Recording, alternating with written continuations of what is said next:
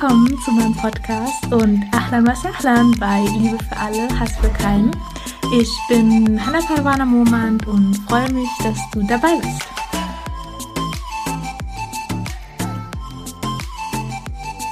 Assalamu alaikum und herzlich willkommen zu einer neuen Podcast-Folge Liebe für alle, Hass für keinen. Ich bin so, so froh, dass du hier auf meinem Podcast-Kanal bist. Wenn du ganz, ganz neu bist, es geht gerade um die spirituellen Krankheiten und um das Ziel, unser Herz zu reinigen, unser Herz zu heilen.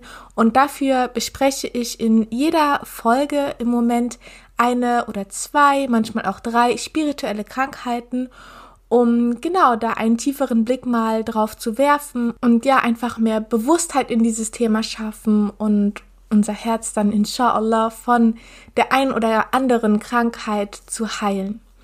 Mm, das heutige Thema oder die heutige spirituelle Krankheit ist der Ärger. Und zwar könnte man sich Ärger wie so einen aufgeblasenen Luftballon vorstellen. Also statt Luft sind da natürlich Emotionen drin weil Ärger ist wie eine Masse angestaute Emotionen und wenn dann jemand mit so einer kleinen Nadel kommt, dann platzt der Ballon natürlich irgendwann und alle Emotionen, die sich darin gestaut haben, kommen dann zum Vorschein. Und ein Hadith berichtet darüber, wie ein Mann den Propheten sallallahu alaihi wasallam fragte, was ist die schlimmste Sache, die man sich in Bezug auf Gott zuziehen kann? Und der Prophet sallallahu antwortete, seinen Zorn. Dann fragte der Mann, wie können wir das verhindern?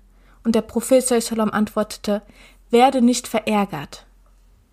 Wenn sich also jemand wünscht, nicht den Zorn Allahs auf sich zu ziehen, derjenige sollte also auch nicht zornig oder verärgert auf seine Mitmenschen sein. Also das, was ich mir von Allah wünsche, das sollte ich auch meinem Mitmenschen gegenüber ausdrücken oder so sollte ich meinem Mitmenschen gegenüber auch sein, so wie ich mir wünsche, dass Allah zu mir ist.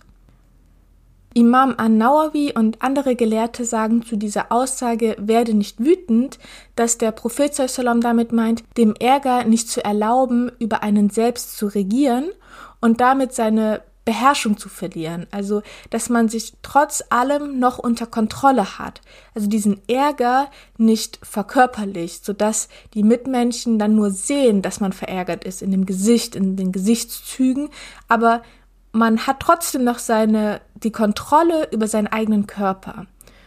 Und dieses sich unter Kontrolle behalten ist etwas, das man trainieren kann. Also wenn man merkt, dass man schnell überreagiert oder ja sehr schnell emotional reagiert, dann kann man sich da auch selber trainieren, wie zum Beispiel durch Meditation, indem man weiß, dass alle Emotionen, die man spürt, kommen und gehen. Also dass man selbst nicht diese Emotion ist, sondern dass das etwas ist, was jetzt gerade kommt, aber auch wieder gehen wird. Aber Ärger ist auch etwas, das man nicht komplett beseitigen soll, weil würden Menschen ihren Ärger komplett unterdrücken, dann würde es ja viele Ungerechtigkeiten auf dieser Welt geben, gegen die niemand vorgehen würde. Und ich finde, das sieht man sehr schön an dem Beispiel Greta Thunberg. Also sie hat ja gesehen, was auf der Erde passiert und was Wissenschaftler über die Zukunft der Erde sagen. Und ihr Ärger darüber hat sie dazu gebracht, zu demonstrieren und sehr emotionale Reden zu halten, indem man einfach spürt, dass etwas getan werden muss. Und auch der Prophet Sallam sagte einmal, ich bin ein Mensch und ich werde verärgert, genauso wie du. Den Ärger des Propheten Sallam konnte man ihm aber in seinem Gesicht anerkennen. Also er hat nicht gehandelt aus seinem Ärger heraus, sondern man hat nur gesehen, dass er verärgert war. Und sein Ärger war auch immer eine Antwort auf einen Fehltritt im Charakter oder ja, ein, ein anstößiges Verhalten gegenüber Allah. Also es hat ihn verärgert, wenn seine Werte und Normen in irgendeiner Art verletzt wurden. Also wenn ihm etwas, was ihm wichtig war, verletzt wurde oder wenn ja, das jemand übertreten hat, dann wurde er ärgerlich, weil für ihn war zum Beispiel ein reiner Charakter etwas sehr Wichtiges. Und genauso ist es ja auch bei Greta Thunberg. Also für sie ist die Erde sehr wichtig und dass man sie vor weiteren Zerstörungen schützt. Und deswegen macht es sie wütend, dass die Politiker keine schnellen Entscheidungen treffen, die der Erde jetzt helfen, sondern dass sie immer reden, aber nichts passiert. Und das macht sie wütend, weil ihr etwas wichtig ist, aber dieses, was ihr wichtig ist, wird einfach durch diese Ignoranz der Menschheit immer weiter zerstört. Daran sieht man also, dass Ärger an und für sich keine schlechte Emotion ist. Es ist ein Teil der menschlichen Schöpfung und kann auch ein positiver Motivator sein. Es gibt jedoch eine Seite des Ärgers, der man vorbeugen sollte, also wenn die Emotion des Ärgers einen einnimmt und zerstört. Also es gibt ja so viele Geschichten, in denen innerhalb von einer Sekunde sich das Leben zweier Menschen komplett verändert, also durch eine Handlung, bei welcher man wie ja, wie fremdgesteuert durch die Emotion der Wut und des Ärgers das Leben des anderen und auch das Leben von sich selbst zerstört. Und dazu möchte ich mit dir jetzt eine kleine Geschichte teilen, die ich ja, auf die ich letztens aufmerksam geworden bin. Und zwar hat sich dieser Fall genauso zugetragen. Also es saßen zwei Männer im Restaurant und der eine hatte noch einen Freund dabei und er wollte sich mit ihm ganz normal unterhalten und der andere war alleine, hat aber telefoniert. Und der, der telefoniert hat, hat sehr laut telefoniert und das hat den anderen Mann dann gestört, weil er wollte sich dann mit seinem Freund unterhalten, was jetzt aber nicht ging, weil er so laut telefoniert hat. Und Dadurch, dass ihn das nervte, sagte er dann auch immer wieder, hey, kannst du mal draußen telefonieren, kannst du mal nicht so laut reden, ich will mich hier in Ruhe unterhalten. Und der, der so laut telefoniert hat, hat das aber nicht eingesehen. Also er hat gesagt, hey, was willst du, ne? Warum nervt dich das? Also er hat nicht verstanden, dass das, was er tut, den anderen gerade stört und er hat ihn sozusagen damit provoziert. Und so hat sich das immer weiter aufgeschaukelt, weil der eine immer wieder was gesagt hat, der andere hat es nicht akzeptiert und dadurch, dass sich die beiden dann immer weiter anstachelten, sind bei dem einen dann die Sicherungen durchgebrannt und er ist mit dem Steakmesser dann auf ihn zu und hat ihn voll in den Bauch gerammt. In dieser Sekunde hat er natürlich schon gemerkt, oh shit, diese Emotion des Ärgers, die hat mich gerade so weit gebracht, dass ich mich selbst nicht mehr unter Kontrolle hatte, weil ich bin ja ein friedlicher Mensch. Ich würde ja niemals einen Menschen einfach ein Messer irgendwo reinrammen. Aber diese Emotion des Wutes, diese Emotion des Ärgers hat ihn dann dazu gebracht, über sich selbst seine Kontrolle zu verlieren dieses Messer zu greifen und ihn voll in den Bauch zu rammen. Auf jeden Fall war nach dieser einen Sekunde das Leben der beiden Menschen komplett zerstört. Von dem einen Mann mehr auf der psychischen Seite und von dem anderen Mann mehr auf der gesundheitlichen Seite. Und dann kam es natürlich auch zum Prozess und ja, an dem Tag des Prozesses kam das Opfer aber nicht weil das Opfer war wieder im Krankenhaus. Also er war auf dem Weg der Besserung, aber an dem Tag des Prozesses ging es ihm wieder schlechter, er ist ins Krankenhaus und ist dort verstorben. Und ja, man sieht daran einfach, dass eine Sekunde zwei Leben komplett zerstört hat. Warum? Durch diese Emotion des Wutes, durch diese Emotion des Ärgers, mit der man sich selber nicht mehr unter Kontrolle hatte.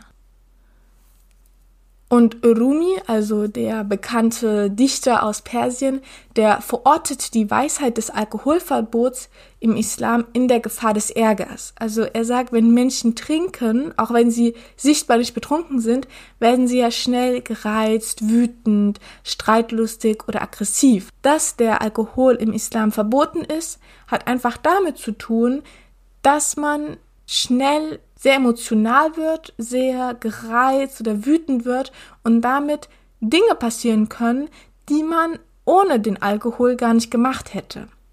Jetzt möchte ich auf die vier essentiellen Qualitäten im Menschen einmal zu sprechen kommen. Und zwar haben muslimische Gelehrte, aber auch schon Gelehrte von früheren Traditionen festgestellt, dass im Menschen vier essentielle Qualitäten oder vier Kräfte oder Seelen. Ja, es gibt dafür unterschiedliche Begriffe, aber es gibt diese ja vier Kräfte, vier Seelen, die in jedem Menschen vertreten sind. Und nach Imam al-Rasali ist die erste essentielle Qualität Quwat al-Ilm, also in der westlichen Tradition auch bekannt als die rationale Seele, welche die menschliche Fähigkeit des Lernens ausdrückt.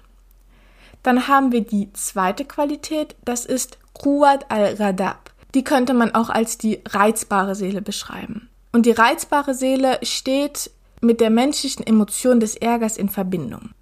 Das dritte Element ist Quwat al-Shahwa, also Quwat al-Shahwa, auch bekannt als die lüsterne Seele, und die hängt mit Appetit und Verlangen zusammen.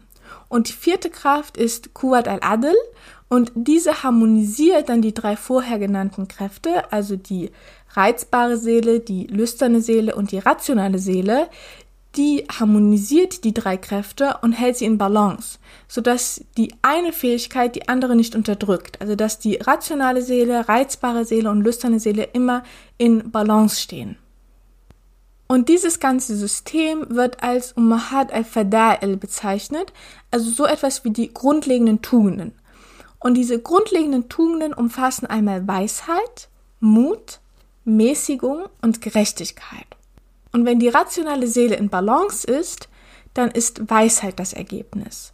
Und im Koran in der Sure Nummer 2, Surat al-Baqarah, in der Ayah Nummer 269 steht, er gibt die Weisheit, wem er will. Und wer die Weisheit erhält, erhält damit viel Gutes. Also Weisheit wird niemandem gefunden, der ausbalanciert ist. Gibt es aber ein Defizit in der rationalen Seele, dann ist das Ergebnis Leichtsinn. Also wer zu wenig von der rationalen Seele in sich hat, der ist sehr leichtsinnig. Aber wenn die rationale Seele zu stark ist und damit ja dominant wird, ist das Ergebnis dann Betrügerei und beschäftigt den Verstand damit, andere auszunutzen. Barmherzigkeit zum Beispiel entspringt aus der Weisheit, weil um jemanden vergeben zu können, muss man verstanden haben, dass dies eine weise Entscheidung ist und viel Gutes in sich hat. Für sich selbst auch und für den anderen, wenn ich diese Sache vergebe und loslasse, dann steckt da sehr viel Weisheit drin, weil ich weiß, wie viel Gutes darin steckt. Und deswegen ist diese Barmherzigkeit etwas, das aus der Weisheit, also aus einer ausbalancierten, rationalen Seele entstammt. Wenn die reizbare Seele unter Kontrolle ist, dann manifestiert sich Mut. Also Mut ist, wenn ein Mittelwert getroffen wird zwischen einmal dem Verhalten, wenn die reizbare Seele zu dominant ist, also das heißt, dass das Verhalten sehr irrational ist und der Mensch das letztendlich dann auch bereut, also dieses ungestüme Verhalten, wenn er auf seine Emotionen sofort reagiert. Das ist, wenn die reizbare Seele ja zu dominant ist. Wenn die reizbare Seele aber zu wenig vertreten ist, dann endet das in Feigheit. Also die Angst ist stärker als der Ärger, den es erfordert, auf das, was da vor sich geht, zu reagieren. Also man sieht etwas, das einen ärgert, aber man hat zu viel Angst, da auch etwas gegen zu tun oder das auszudrücken und das endet dann in Feigheit, dass man einfach gar nichts tut obwohl man dieses Bedürfnis hat, etwas zu tun. Und das ist, wenn die reizbare Seele zu, zu wenig Anteil hat oder ja nicht stark genug ist. Aber wenn ein Mittelwert getroffen wird zwischen einmal dem Ungestüm und dem anderen der Feigheit, dann manifestiert sich dieser Mut. Und dann komme ich noch zur Balance der lüsternen Seele. Und wenn die lüsterne Seele, die ja in Beziehung mit Appetit und Verlangen steht, dann ist Mäßigung das Ergebnis. Und jemand, der sich nicht mäßigen kann, versucht dann beispielsweise Reichtum zu erlangen und dafür sind ihm dann auch jede Mittel recht. Also sein Verlangen ist nicht ausbalanciert. Er weiß seine Grenzen nicht und will mehr und mehr und mehr. Die Ironie dahinter ist aber, dass wer sich von seinem Verlangen leiten lässt, schadet damit der eigenen Seele und schwächt auch seine Spiritualität. Und traditionell wird verstanden, dass wenn ein Aspekt unseres Lebens nicht ausbalanciert ist, dass andere Bereiche des menschlichen Verhaltens dann beeinflusst werden. Also der Prophet Sallam sagte einmal, der schlimmste Behälter, den der Sohn Adams füllen kann, ist sein Bauch. Und deswegen empfahl auch Mohammed Sallam, dass man seinen Bauch immer mit einem Drittel Essen, ein Drittel Flüssigkeit und einem Drittel Luft füllen sollte. Dass man sich nicht überisst und damit seine Gesundheit und seine Spiritualität schadet. Nach Imam Razali war der einzige Mensch, der diese Balance zwischen diesen Kräften, also der reizbaren Seele, der rationalen Seele und der lüsternen Seele perfektioniert hat, war Muhammad weil er war der gerechteste unter den Menschen. Das heißt, desto mehr man den Propheten sallam in seinem Verhalten nachahmt, desto besser wird es einem selbst gelingen, diese verschiedenen Kräfte in einem selbst auszubalancieren weil der Prophet sallam hatte sich immer unter Kontrolle. Und das sieht man an den tausenden Hadithen, in denen keines in irgendeiner Weise davon spricht, dass der Prophet sallam etwas Unüberlegtes tat oder ja aus Wut etwas machte. Er war immer sehr überlegt und immer sehr weise in seinen Entscheidungen. Ein weiteres Konzept, welches ich sehr, sehr interessant finde, hat auch mit diesen vier Seelen zu tun.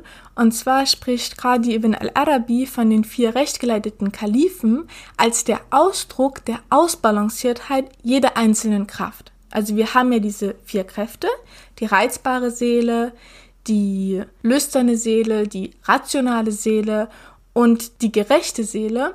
Und die vier rechtgeleiteten Kalifen hatte jeder eine Kraft, so als Hauptmerkmal in seinem Charakter. Kurz zu den vier rechtgeleiteten Kalifen, also nachdem Mohammed Sallam gestorben war, vier rechtgeleitete Kalifen waren dann sozusagen Staatsoberhaupt. Und zuerst war es Abu Bakr, danach kam Umar ibn al-Khattab, danach Uthman ibn Afwan und dann zuletzt, also der vierte war Ali ibn Abi Talib. Und Abu Bakr war sehr mutig. Und wir haben ja gelernt, dass wenn die reizbare Seele ausbalanciert ist, sich Mut manifestiert. Also wenn sie nicht zu ungestüm ist und etwas aus einer puren Emotion herausmacht und wenn sie auch nicht zu feige ist, indem sie durch Angst diese Handlung dann unterdrückt, dann manifestiert sich ja Mut und wir sehen ja in der Sira, in der Prophetenbiografie, dass Abu Bakr dem Propheten immer zur Seite stand. Er war es, der den Propheten immer verteidigte und ihn unterstützte. Und er war es auch, der mit ihm nach Medina auswanderte. Also Abu Bakr war sehr, sehr mutig. Dann die Quwat al-Adl. Also Adl kommt von Gerechtigkeit und Umar ibn al-Khattab war sehr sensibel, wenn es um das Thema Gerechtigkeit ging. Also er verkörperte sozusagen diese vierte Kraft, diese Quwat al-Adl durch seine Gerechtigkeit.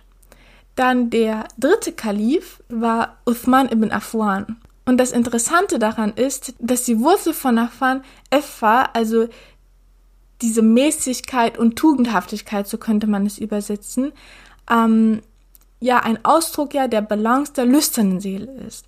Also er hatte schon in seinem Namen diese Ausbalanciertheit der lüsternen Seele, also dass er sehr mäßig und tugendhaft handelte. Und Ali bin Abi Talib drückte die Weisheit aus, also wenn die rationale Seele in Balance ist. Und ich finde dieses Modell einfach so schön, weil wir haben erst Muhammad Sallam, der alle Kräfte perfekt ausbalanciert hat, und dann kommen die vier rechtgeleiteten Kalifen, wo jeder der rechtgeleiteten Kalifen eine Kraft, eine Quwat als ja, als Stärke für sich selbst hatte, nach der er handelte. Also einmal das Mutige, das Gerechte, das Tugendhaftige und das Weise. Und was diese vier Kräfte wieder sehr besonders macht, ist, dass wir sie auch im Gehirn finden, in diesem dreieinigen Gehirn. Vielleicht hast du davon ja schon mal etwas gehört. Also es gibt ja einmal das Reptiliengehirn. Das ist ja hauptsächlich für die Art und Selbsterhaltung zuständig. Also es hat die Aufgabe, das Überleben zu sichern durch Appetit und Verlangen, so dass wir immer ja, uns fortpflanzen, dass wir genügend zu essen haben und dafür ist das Reptiliengehirn verantwortlich. Dann gibt es das Mittelhirn, also da, wo sich die Emotionen versammeln, Ärger natürlich inklusive. Und das ist ja in Verbindung mit dieser reizbaren Seele. Und dann haben wir noch den Neokortex, der in Verbindung mit der rationalen Seele steht. Also der Neokortex ist dann für höhere kognitive Funktionen wie zum Beispiel Sprache, Denken oder Lernen zuständig.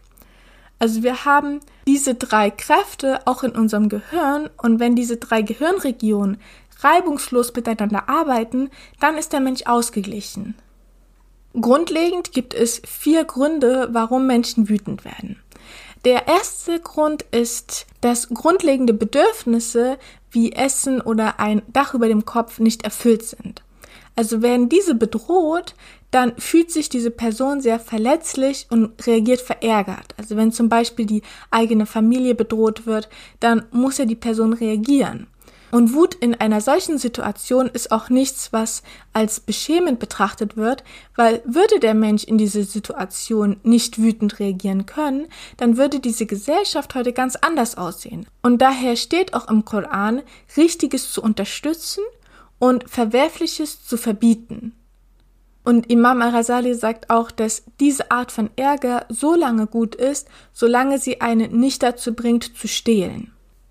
Der zweite Grund bezieht sich auf die eigene Position, auf die Würde und das Beschützen der eigenen Ehre. Also wenn jemand versucht, einen klein zu machen oder ja, einen als Objekt der Verachtung zu betrachten, dann ist das etwas, das in einem selbst Ärger auslöst, weil niemand will klein gemacht werden und niemand will auch als Objekt der Verachtung dargestellt werden. Das Ganze darf dann aber auch nicht in Arroganz enden und der Prophet Muhammad lobte einmal einen Mann namens Abu Damdam, welcher nie wütend wurde, als die Menschen von ihm schlecht sprachen.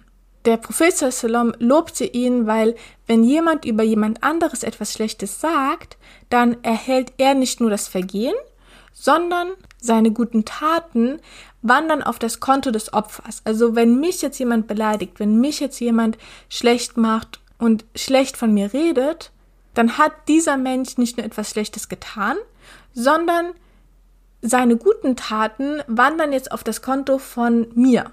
Und deswegen hat Mohammed Sallam diesen Mann gelobt, weil er in diesem Moment nicht wütend wurde, sondern er war sehr geduldig und im Koran steht auch in der Sure Nummer 73, der Ayah Nummer 10, ertrage geduldig, was sie sagen und halte dich schön vor ihnen zurück. Weil wie wir auch sehen, damals haben die Quraysh den Propheten auch sehr oft gemobbt und sich über ihn lustig gemacht. Ähm, der Prophet wurde aber nie wütend. Also er hatte diese Stärke in sich, das aushalten zu können. Dann der dritte Grund bezieht sich auf spezielle Menschen und ihr eigenes Wertesystem. Also was ich vorhin schon mal angesprochen hatte mit Greta Thunberg oder dem Propheten Salom, dass sie wütend wurden, wenn etwas passierte, was ihren Werten nicht entsprach.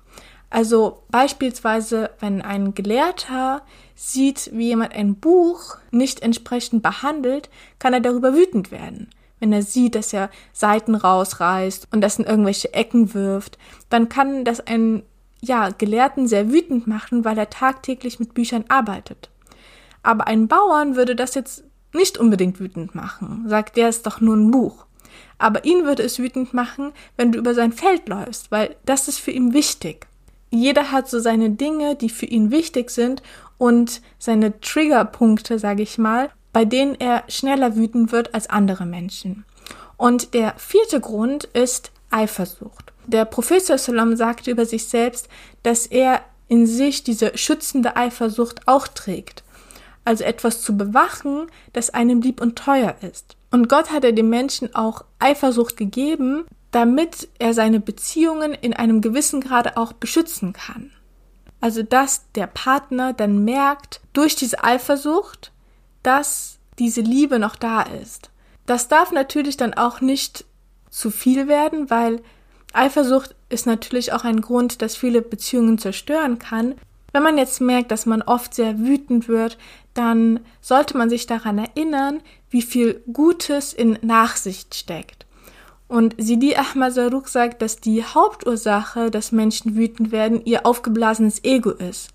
Also wie ich vorhin schon erwähnt habe mit den Quraysh, dass sie ja auch den Propheten Sallam mobbten und sich über den lustig machten, weil ihr Ego sehr, ja, sehr hoch war und sie sich als etwas Besseres sahen als der Prophet und deswegen machten sie sich über ihn lustig, aber der Prophet wurde nie wütend.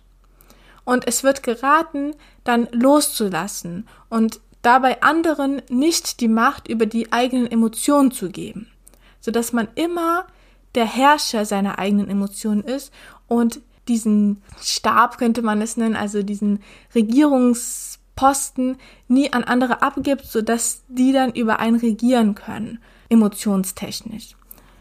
Und der Prophet Sallam sagte, dass Allah erhöht eine Person, die demütig um Gottes Willen ist. Und er sagte auch, stark ist nicht der, der mit Leuten ringen kann, sondern der, der Kontrolle über sich hat, wenn er wütend ist. Also man ist nicht stark, wenn man dem anderen jetzt eine Faust ins Gesicht schlägt oder ja aggressiv wird, sondern man ist stark, wenn man sich selber unter Kontrolle hat und weiß, was man tut. Und der Prophet empfahl auch, dass wenn man merkt, dass man wütend wird, man sich erst einmal hinsetzen soll und zurücklehnen soll. Und wenn man dann irgendwie spürt, dass es nicht besser wird, dann soll man Wudu machen, also diese Gebetswaschung, und dann beten, weil durch die Gebetswaschung spritzt man sich ja kaltes Wasser ins Gesicht und dadurch kann schon ein Ärger ja heruntergefahren werden, weil Ärger manifestiert sich ja oft im Gesicht, also indem das Gesicht der rot wird und warm wird. Und wenn ich das dann abkühle mit kaltem Wasser, dann kann es mich schon mal in dieser Hinsicht beruhigen. Und wenn ich dann auch bete, also dass ich diese Energie, die sich jetzt angestaut hat, durch das Beten wieder herunterfahren kann, weil ich mich mit einer größeren Kraft dann in Verbindung setze, also mit Allah. Und sich auch daran zu erinnern, wenn man wütend wird, dass eine negative Emotion verschwindet nach wenigen Minuten, außer man hält daran fest. Also wenn man eine negative Emotion spürt, dann ist es wie eine Wolke, die auch wieder wegzieht. Aber wenn man daran festhält, dann erlaubt man dieser negativen Emotion bei einem zu bleiben und dann die Kontrolle über einen selbst zu haben oder dass diese negative Emotion dann deine weiteren Handlungen beeinflusst. Und ich würde dir in diesem Thema auch ein kleines Buch empfehlen, und zwar heißt es Letting Go, The Pathway of Surrender von David R. Hawkins. Ich weiß gar nicht, ob es das auf Deutsch gibt, mm, aber es ist auch gar nicht so schwer geschrieben. Auf jeden Fall geht es in dem Buch um das Loslassen, Letting Go, um das Loslassen von Emotionen, von negativen Gefühlen wenn man merkt, dass man öfters, wenn man eine negative Emotion hat, sehr schnell reagiert. Da kann ich nur empfehlen, dieses Buch zu lesen. Und mit dieser Empfehlung würde ich auch gerne den Podcast abschließen. Ich hoffe, ja, ich konnte dich inshallah inspirieren und konnte dir ein paar gute Denkanstöße geben und auch dieses Vier-Seelen-Modell, dass sich dir irgendwie da so einen kleinen Aha-Effekt gegeben hat, also dass es etwas sehr Natürliches ist, Wut in sich zu tragen und dass Wut auch seine, seine positiven Seiten hat, dass es nicht nur etwas Negatives ist, also weg von diesem Schwarz-Weiß-Denken, sondern dass Wut natürlich auch etwas ist, was einen motiviert, was einen Dinge verändern lässt. Und ja, damit wünsche ich dir noch einen wunderschönen Tag.